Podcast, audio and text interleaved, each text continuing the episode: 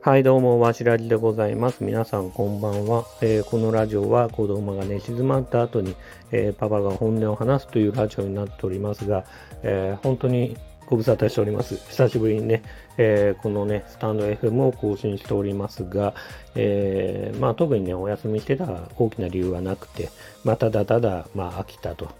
いう感じなんですかね。まあ、特にね、なんかラジオやりたいなって感じは正直なかったんですけど、今日はね、ほんとラジオをやろうっていうか、まあ、義務感といいますか、えーちょっと皆さんにお伝えしたいことがありまして、まあ、何を伝えたいかって言ったら、映画ね、ザ・フラッシュ、めちゃくちゃ面白いですよ。本当に。えーなんでね、そんなことを急に言い出したかというと、まあ今日ネットニュースを見てまして、ネットニュースの中で映画ザ・フラッシュが、まあいまいちね、興行収入といいますか、えー売り上げがね、芳しくないというニュースを見まして、それはいかんと。こんな素晴らしい映画作って、やっぱ報われないと良くないと思うし、まあちゃんとね、皆さんね、見ていただいて、えー評価していただきたいなというふうに思いまして、まあそのね、えーなんだろうな、まあ義務感と言いますか、えーせっかく素晴らしいものあるんで、素晴らしいものを素晴らしいですよっていうね、感じで伝えられればね、いいかなと思ってね、今日はラジオをやりました。正直ね、聞いてる人もね、えー僕のラジオなんて聞いてる人、まあ数人だったりするんですけど、そのね、数人でもね、えー少しでもね、この映画のね、素晴らしさがね、分かってくれれば、僕はね、えー嬉しく思うし、そんなね、微力ながらも、えーザ・フラッシュっていう映画をね、僕はね、ほんと応援したいなっていうふうに思えるぐらいね、こう、なんだろうな、まあ、とにかくね、最高ですよ。最高って言っても、うん、いいと思う。うん、DC コミックスの中で最高傑作っていう風にも言われてるんですけど、あながちそれも嘘じゃないと思うし、もちろんね、えーバットマンのダークナイト3部作とか素晴らしい映画いっぱいあるんですけど、その後ね、えーと、マン・オブ・スティールとか、えーと、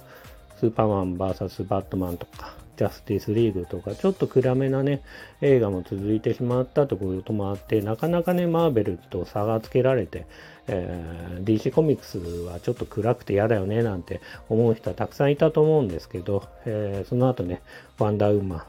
えーアクアマンとか、えーいろいろね、こう、ヒット作がね、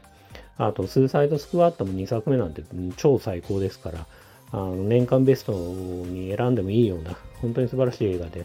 で、その後、ジョーカーとか、もちろんバットマン、ザ・バットマンと言いますか、最近のね、バットマンの方も若干暗い映画でありながらも、えー作品としてのね、クオリティはそうそう、あの、すごいね、高い映画で、えーまたね、評価されてると思うんですけど、今回改めて、ザ・フラッシュ、あ、そうだ、その前に、あれか、シャザムとか、シャザムもね、僕一作目大好きだってことを何回かこのスタンド FM でも話してるかもしれないですけど、シャザムも大好きだし、まあ、2作目もね、この間見に行って、まあ2作目よりは1作目の方が僕は好きでしたけど、まあ2作目もね、もちろん、えー楽しい映画でした。で、あとブラックアダムとかね、えーえードウェイン・ジョンソンが出てるね、ブラックアダムとか、いろいろ DC があるんですけど、まあ、それ、まあ、それらいろいろ見ている中で、僕は改めてね、このね、ザ・フラッシュって映画ね、まあ、本当に DC 映画最高傑作っても、えー過言じゃないですし、まあ、はっきり言っちゃうと、僕、マーベルの映画も含めて、えー一番好きかもしれないですね。うん。で、人にね、こうやって人に何かを勧めるってあんま良くないと僕は思ってるんですよ。仮に僕が100点をつけたとしても、人はやっぱり好みとかいろんなものがあるんで、あのーある人から見たら、まあ僕は60点かなとか、50点かな、あんま好きじゃないな、暗い映画の方が好きだなとか、マーベルのより複雑なね、えーお話の方が好きだななんてこともあるかもしれないですけど、僕が少なからずこの映画については、本当100点あげたような映画だなというふうに思っております。で、えーじゃあこの映画の素晴らしさって何かって言ったら、本当にね、いろんなものが詰まりすぎて、もう、もう言葉にしたいんですけど、言葉にしづらいんですよね。うん。お子様ランチとも言いづらいけど、まあなんだろうな。ほんと海鮮丼みたいにいろんな美味しい具が乗ってるような感じもあって、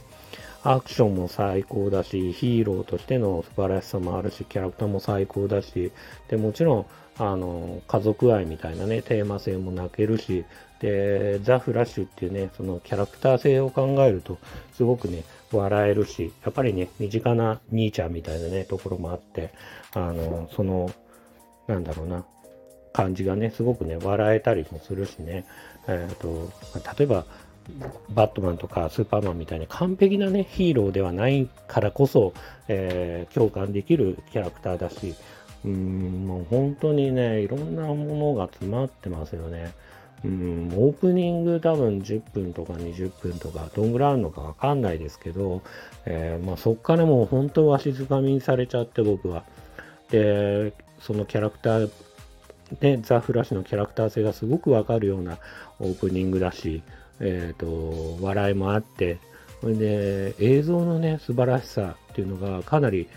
ありまして、これ本当に映像は見てもらえた。映画で見た方がより迫力あると思うんですけど、言ったら光で、光のスピードでバーバーバーバーって走っていく感じとか、まあその迫力とか、で、周りが止まってるけど、自分だけは高速で移動できるっていう、この映像表現っていうのも、本当に素晴らしいと思いますね。まあ、例えば、インセプションとか、いろいろ、ドクター・ストレンジとか見た時も、すごい映像だなとか、まあ、もっと古いこと言っちゃえば、マトリックスとかも、あのー、初めてね、あの映像を見た時はみんな驚いたと思うんですけど、このザ・フラッシュっていうのも映像のね、素晴らしさは相当ありまして、えっ、ー、と、まあ、映画館で見てよかったなっていうふうにも思いましたし、で、そのアクションもアクションで、えー、さっき言った通り、フラッシュっていうね、この光の速さで移動できるような、えー、一人だけね、あの、すごいスピードでね、移動できるってキャラクターのこの特性もそうなんだけど、で、同時にオープニングでは、まあ予告編とかにも出てるんで言っちゃいますけど、まあ、嫌な人は聞かないでほしいんですけど、まあ、バットマンもね、出てきて、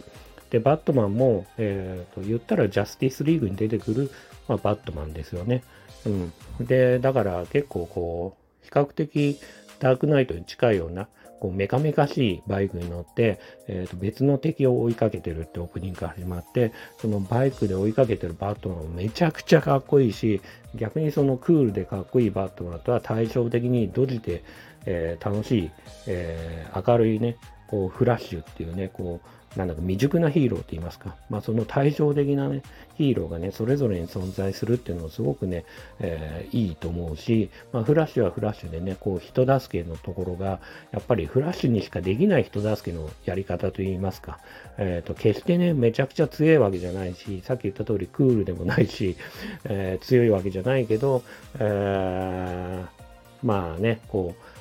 なんだろうな、民間人をね、助けるようなオープニングっていうのはすごい素晴らしいと思いますし、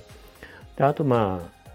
今までね、もうジャスティスリーグ見てたような人たちは大喜びのオープニングだったと思うし、まあその後、えー、メインのね、ストーリーが始まって、えー、まあネタバレはしないですけど、まあ過去のね、悲しい出来事に対してどう解決していくか、どう自分が向き合っていくかっていうね、このテーマ、重いというか、まあしっかりしたテーマがありつつ、その中でも笑いがあるから、非常にね、飽きないです。この映画なんか2時間半ぐらいあるらしいんですけど、聞くとね、僕ね、本当体感的には2時間あるかないかぐらい、もう2時間あったのかなみたいな感じの映画で、それだけね、退屈しなかったし、僕はすごい楽しく見れたんで、まあそれもやっぱり、なんだろうな、最高の時間を過ごせたかなっていうふうに思っております。うん、テーマもね、やっぱ最高ですよね。で、最後の、まあ言わないですけど、オチも含めてね、やっぱね、いろいろ笑えたりとか、DC コミックスならではのね、こう、えっ、ー、と、オチと言いますか。まあ言ったらシャザムとかも、オチとか結構僕好きなんですけど、やっぱなんかそういう感じとかもね、すごくね、お得感があってね、楽しく見れましたね。うん。で、えっ、ー、と、いろいろね、こう、あると思うんですよ。例えば、今回の映画はマルチバースっていうのがテーマになってるから、ちょっとマルチバースって難しそうだなとか思う人もいらっしゃると思うんですけど、まあ、こう、まあ、何かを褒めるために何かを落とすってことはすごく良くないと思うんですけど、マーベルの方の、えっ、ー、と、マルチバースは比較的ね、こっちのディズニープラスの方でこっちのドラマも見といてねとか、えっ、ー、と、こっちの映画も見といてね。で、それで、じゃあクロスオーバーするから、こっちのマルチバース楽しめるよなんて言って、結構、あっちもこっちも手出さないと結構ちゃんと把握できないような映画だったりとかするんですけど、より複雑化ね、してるかなって印象があるんですけど、このザ・フラッシュについては、えっ、ー、と、特にね、もちろん、今までのね、DC 映画を見てた人はより楽しめると思うし、倍楽しめるとは思うけど、見てない人も十分物語を把握できるような、えー、お話だと思うんで、見てない人であっても、えー、まあ90点98点ぐらいまでね、楽しいと思います。で、よりね、こう DC コミックスだったり、えー、DC の映画だったりとかね、えー、今まで見てきた人については、まあ映画かな、映画とかね、いろいろ見てきた人についても120点あげたくなるように、えっ、ー、と、楽しいね、映画だと思うんで、決してね、こう、えー、さっき言った通り、マルチバースだから、あじゃあちょっと俺難しそうだからやめとこう、パスしようじゃなくて、DC 映画見てないから、じゃあ見れないなん、じゃなくて、見てない人もマルチバース難しいよと思う人も十分に楽しめるし、そこまで複雑な映画ではないかなっていうふうには思ってるんでね、ぜひぜひね、この、もうラジオ聴いてくださった方がいるのかいないのかわかんないですけど、もしいらっしゃるなら、ぜひぜひね、えー、このザ・フラッシュ、えー、僕ね、応援しております。あの、見てほしいなというふうに思っております。決してね、あの、ステマとか、なんかそういうものでお金もらってなんか宣伝してるわけじゃなくて、僕はそんなインフルエンサーでも何でもないんで、影響力ないんで、あのこの本音でね、あの本気のね、あの何のね、損得感情もなくね、ただただ素晴らしいものをみんな評価してあげてほしいし、もうなんかやっぱね、ものづくりを僕もね、少なからずものづくりは好きなんで、ものづくりをしてる人間としては、いい作品に対してはしっかり売れてほしいな。だからこそ、売れたからじゃあその続編を作ろうとかなってくると思うんで、次につながるようにね、ちょっとでも微力ながらも僕はね、このザ・フラッシュね、応援したいと思っております。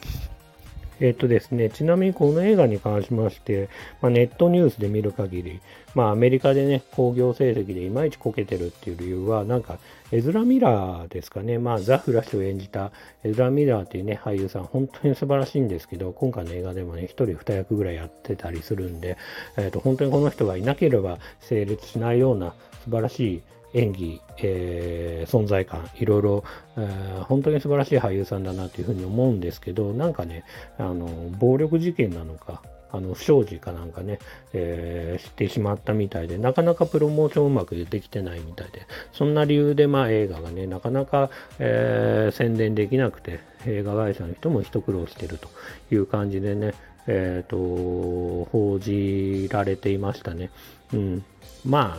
あ、映画に罪はないと思うんで、まあ、あとは俳優さんで、まあ、僕らはね、他の国の俳優さんであるから結構遠い、えー、世界のお話だなって感じもするし、まあ、その人柄っていうのは正直わからないですけど、作品に罪はないなっていうふうに思いますし、えー、映画っていうのは一人で作るものではないと思うんで、まあ本当にね、スタッフロールとかエンドロールでわかる通り、あれだけの人たちが、大勢の人たちが関わって一生懸命、えー、作ったね、作品だと思うんで、その作品に罪はないということで、えー、作品自体はね、評価してあげてほしいかなというふうに思っております。というわけで、最後ちょっとね、真面目な話をしましたが、えー、そんな感じでね、今日はね、映画ザ・フラッシュについてね、お話しさせてもらいました。ぜひぜひね、えー、と、これで興味持ってくれたらめちゃくちゃ嬉しいんで、えー、ぜひぜひね、劇場に足を運んでみてくれると、まあ本当にね、僕も嬉しく思います。というわけで、